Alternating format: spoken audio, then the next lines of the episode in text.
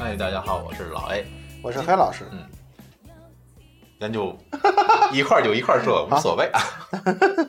然后呢今天呢是黑老师主动要求加更的一期节目， 这坑的一些就是他一直想给大家来介绍一下他的一些个人的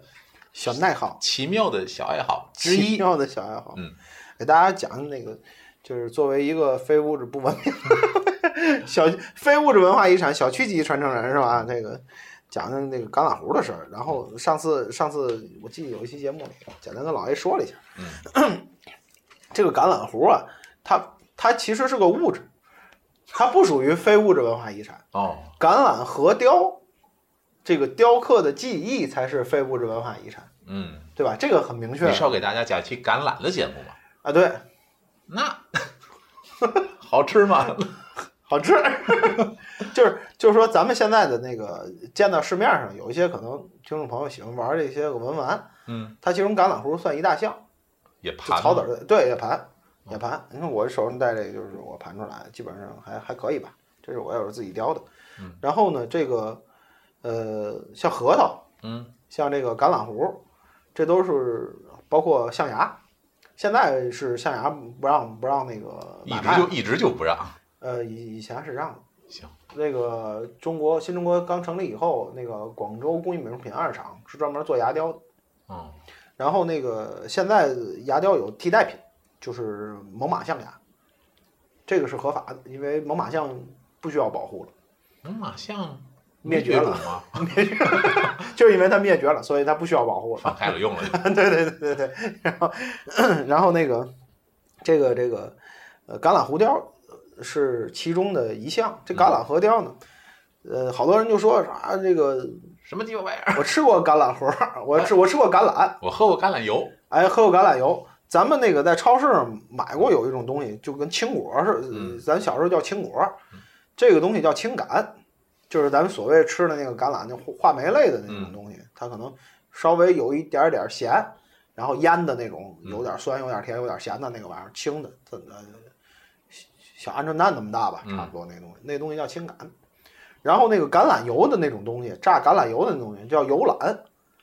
另外一种对，它它是它很应该都是橄榄属的一种东西，但是和咱们所谓雕刻用的那种橄榄橄榄核是不一样的。咱们雕刻用的那橄榄核叫乌橄榄，是南方专门产那种橄榄，那种橄榄是黑色的，就是核儿特别大，也不是，嗯，也看品种不太一样。然后那个你在超市里能见着一种东西叫橄榄菜， 我没见过。你应该见过，但是咱咱北方人很少吃。哦，是个酱是吧？就这个，对，它是一种酱。哦，我还想就这个包装鲜干果那边儿你你见过这个东西？肯定肯定见过，我想啊想，可能见过超市里肯定见过这种。这个盖儿的，反正见过不瓶装的。好吃嗯吗。这这这这啊，橄榄菜肯定见过呀。不好吃，不是咱们吃不太习惯，啊就是咱咱那个呃北方人吃不太习惯，他是把那种乌橄榄就是摘下来以后，然后那个搁在一个大锅里煮，嗯，然后就把它那肉都给煮下来了。橄榄菜呢，放到那儿，然后放盐加工腌制，然后橄榄核呢，找一个角儿往那儿一堆就阴干了。干了以后呢，有专门有人收这个，嗯，然后他就就是有雕刻呀或者什么的，他就卖了，成斤的卖了。咱们一般雕刻的这种橄榄核呢，它分瓣儿，就是它这种叫什么果果核的那种枪石啊，它是不一样的，它它里面有那仁儿，就是种子外边那层壳儿。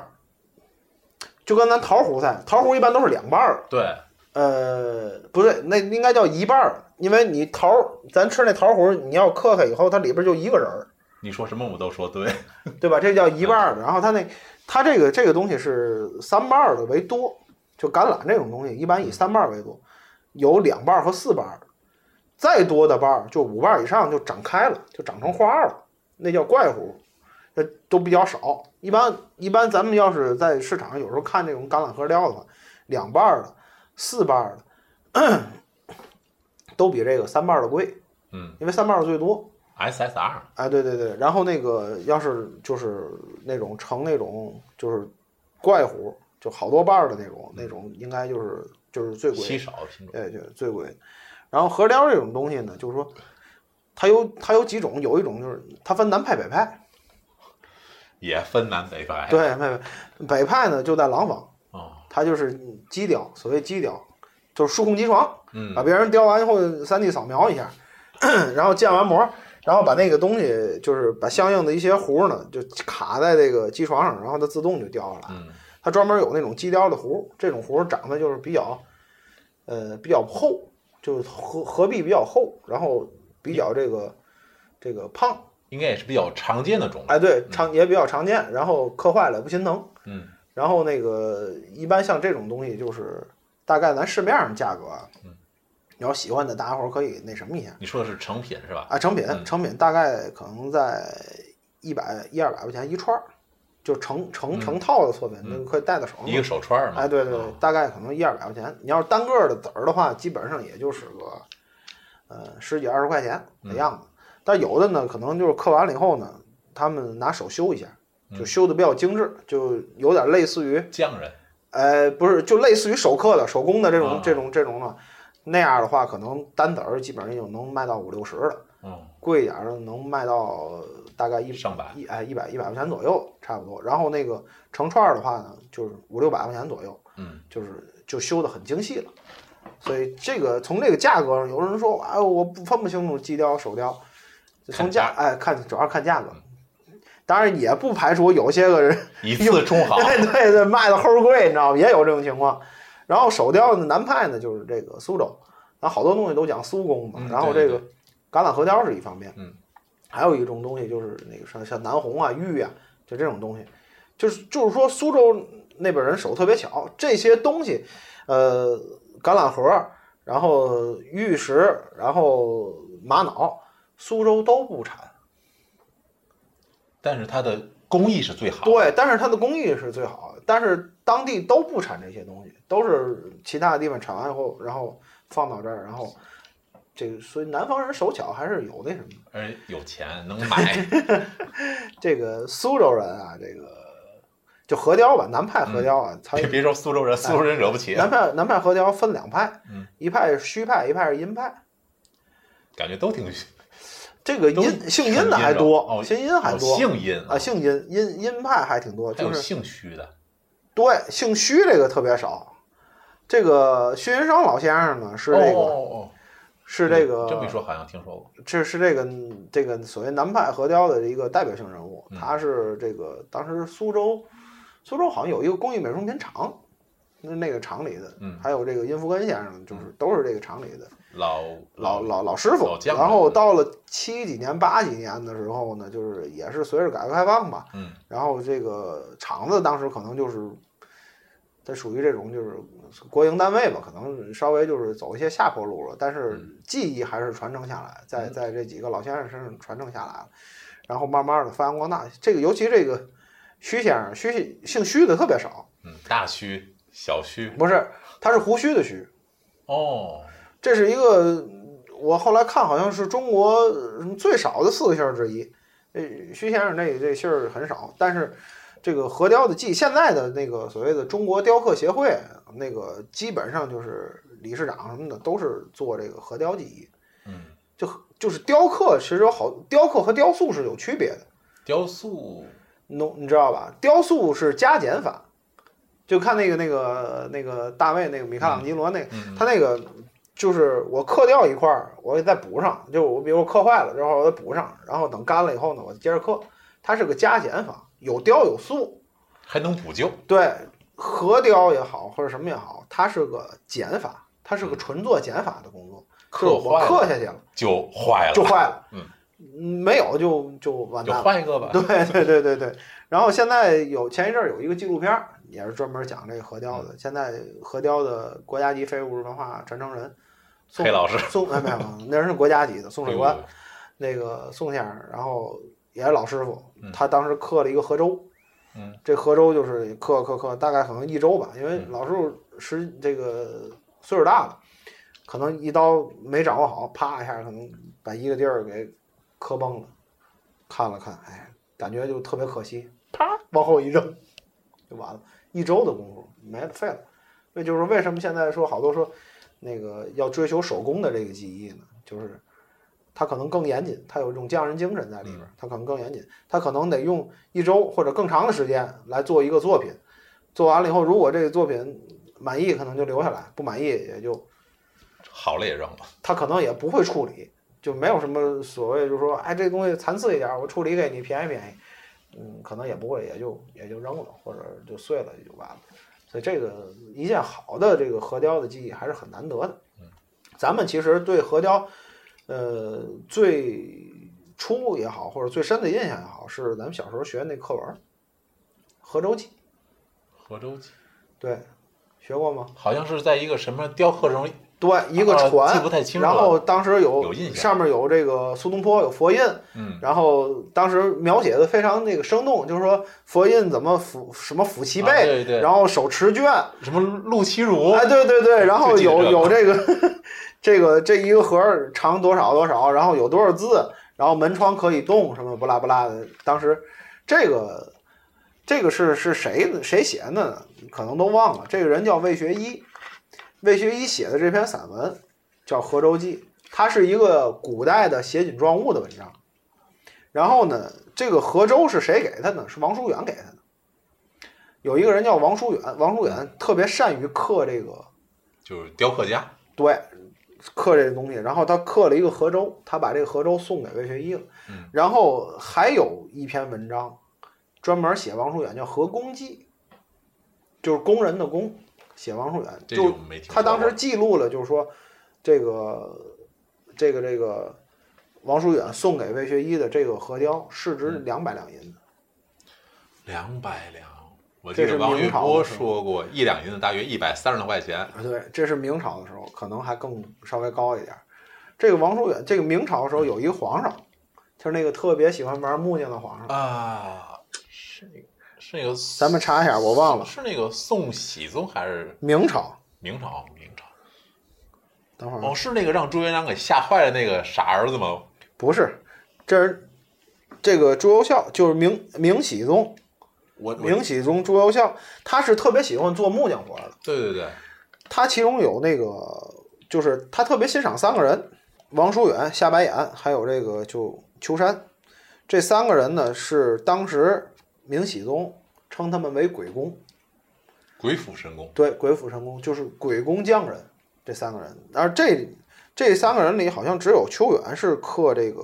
橄榄核的，王叔远和夏白眼儿当时刻的，就包括咱们说的这个嗯，河州鸡。 《河州记》，嗯其实是桃核，不是橄榄核，桃核因为稍微稍微还大一点。那黑老师你跑题了呀？啊不不不，这这咱就说这个，咱咱说的是非物质文化遗产这个记忆，你知道吗？然后嗯咱呢不，说作文儿，哎，咱不说作文，咱说的是这个记忆。然后呢，这个记忆从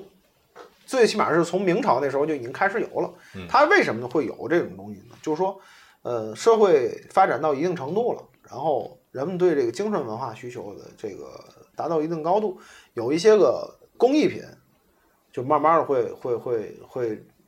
扩大它的种类。嗯咱最早的工艺品可能就是瓷器啊、盆儿碗儿、罐子啊什么的。然后嗯石后来刻什么的玉器，哎，对，后来玉器也好或者什么样，慢慢的就是到这种果核、果核类的这种这种雕刻，嗯，所谓的这种栩栩如生。然后呢，咱们现在能看见的，就是说有时候拍卖行也有拍卖的，就有一些清朝的时候留下来的这种橄榄核，因为橄榄核这种东西呢，质地比较稳定，它还不太容易生生虫的。有的人可能生虫的， 但有是的人生生不是不太有的人的这个这个这个橄榄核的这种东西可能会生虫子，嗯，但是它这个虫子呢，因为它不像核桃，它会咬破这个核桃壁能出来，嗯橄榄核太硬了，这这虫子是咬不动橄榄核的，它只能从它原来打眼儿的那个地方出来，嗯，所以的话，对虽然生生虫子，但是对它本身这个作品损害性不是特别的大，嗯然后所以有一些很老的橄榄核还是能保存下来的，现在的故宫博物院当时嚯保保保存了一个清朝的一个河州，就类乎于这个，咱们书上讲的那个，哎，有点这种情况，那个是橄榄核的。然后呢，咱们再看，就是说现在拍卖的时候，有一些个清朝的一些个作品，比如说像那个比较有名有个渔翁，其实它整个的雕刻的这种技艺也好，或者雕刻的这种水平也好，和现在金人比是差好多的。一个是它技艺上有一定的传承有发展，嗯还有一个呢，就是我觉得啊有可能过去的工艺就是工具嗯不像现在那么好，嗯，对对对，咱们现在的工具呢，呃，有有些人可能追求我纯手工，一点儿也不那嘛，这是不用工具，我手工。对，其实你的你的那个刀也好或者什么，它也是一种工具。现在的钢要比以前过去的那个坚硬钢要要要就是炼钢的这种水平要高要高得多。然后所以说现在的刀具也比过去的刀具要强嗯，包括现在有一些个就是电动的一些个工具， 嚯，但是是手手持的电动工具，它和那种纯的那种，就是我所谓咱刚才说北派直接上数控机床直接出，还是还是有有很大的嗯就区像别。那种手持的烙铁一样。哎，对对对对对，嗯还是有很大区别的。就说那些个算不算纯手工呢？我觉得还属于手工的范畴，嗯，只是工具不一样罢了。因为我试过那种电动的，哦，嗯特别容易 打手，你知道吗，它的用的劲儿不一样。他们可能也是用那种有一些个就是师傅也是用那种电动的打一个大概，嗯就把这个作品出一个大概，然后再用手刀呢一点儿点儿再雕啊刻这精个修细节，就不能算修了。就是雕刻的话，它是分几种，一种可能就是所谓开脸儿也好，或者什么也好，整体轮廓整和体细的一个节。轮廓，对和细节的把控，就完全都是用手手工的，你是看不出来最最初的那个轮廓。我理解的话是那种电的工具，是不是它能随时调的那个力度，也也速不是度是能调就，转速呗，就呃，转速是可以调的，是可以调的，但是没有人在一边刻的时候一边调，就一开始调好，它可能有一个比较适应的东西，适应的速度，他们一般刻的话可能就几下，嗯，基本上一个大面出来了，然后就不用电动的了。要不就彻底坏了，就是 就是就是这么。应该也不会，反正反正一般一个好的核雕作品啊，从挑壶、挑这个橄榄核，然后到设计，到最后出成品，其实就需要时间很长。然后有一些个比较就是说常客的一些个、嗯一个一个一些题材，比如说十八罗汉什么的，嗯 像有一些技巧特别精湛的这个核雕师傅，可能很快就就能出一个大面。熟练嘛，啊，熟练就很快能出一大面儿。现在咱们在网上看过好多这种做核雕的这种匠人们嗯，他们出来那个作品，我觉得啊，如果要是放到明朝，绝对撑起“鬼工”几个两个字。就是他们可能比这个当时王叔元也好，夏白岩也好，他们那个作品要精湛得多，要对细节的把控也好。这这个这个取决于什么呢？取决于一个现在工具的发展，当然是有这个，当然也有一个，就是说我们，呃，通过这个技艺的这种提升也好啊，或者这种技艺传承也好，嗯我们不仅保留了原来就是古人留给我们这些文化遗产，嗯我们还创新了，发扬光大。我们还发扬光大，我们还比它原来更好了。嗯，这个是我觉得还是所谓一种匠人精神的传承和发延展续。嗯和发展。然后呢，这个呃有的咱们有有听众朋友可能喜欢玩这种东西呢，我建议大家伙儿啊，就是都从黑老师这儿买。不不不是，我建议大家伙儿还是要多看，就是少少下手，少下手买，因为有些东西就是玩着玩着，可能大伙儿喜欢这个东西，买一买买太多了，你也玩不过来。对，就是说，所谓盘这个东西也好，它其实是什么呢？就是说，通过你的这个对这个东西的这种抚摸也好，或者什么，它留这个包浆，它是一种时间上的一种记录，是一种爱的表现。不是，它是一种时间上的记录。就你可以用东西记录这个，你用你用那个照片记录景色，嗯，但是你没有一个东西可以记录时间，就对不对？我们的节目可以记录。 好吧，它其实是它，我觉得是一种对时间上的一个一个一个记录，还是很好的。嗯如果要有有人喜欢玩玩这种东西呢，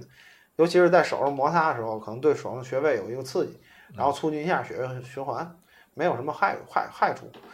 但是一个不要买太多了，对，第二个受不就了。对，不要刻意的去追求手纯手工，因为纯手工的东西，说实话，它很就是有一些个人很难达到那个机器的那个技艺，那个那个那个对那个水平。但机器的东西肯定一致性也好，或者什么也好，要特别好。但是有一些人，咱一会儿这个肯定超过了机器的这种水平。绝但对那些个作品不是一般人能买得到的。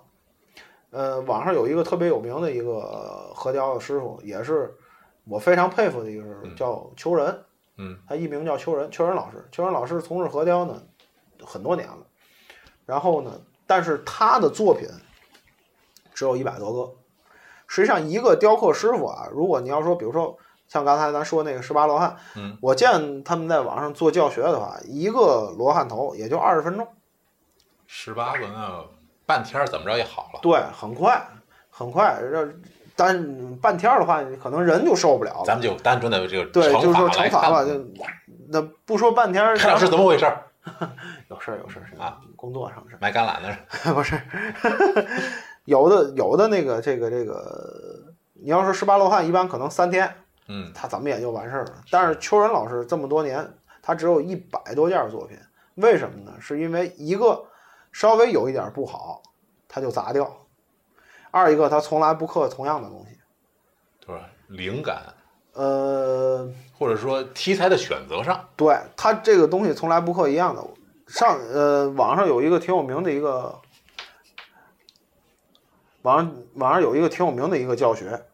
然后就是邱仁老师做的，嗯是什么东西呢？是一个呃这个呃怪壶，就是好几瓣儿的那种壶，嗯然后呢，他刻了一个花篮儿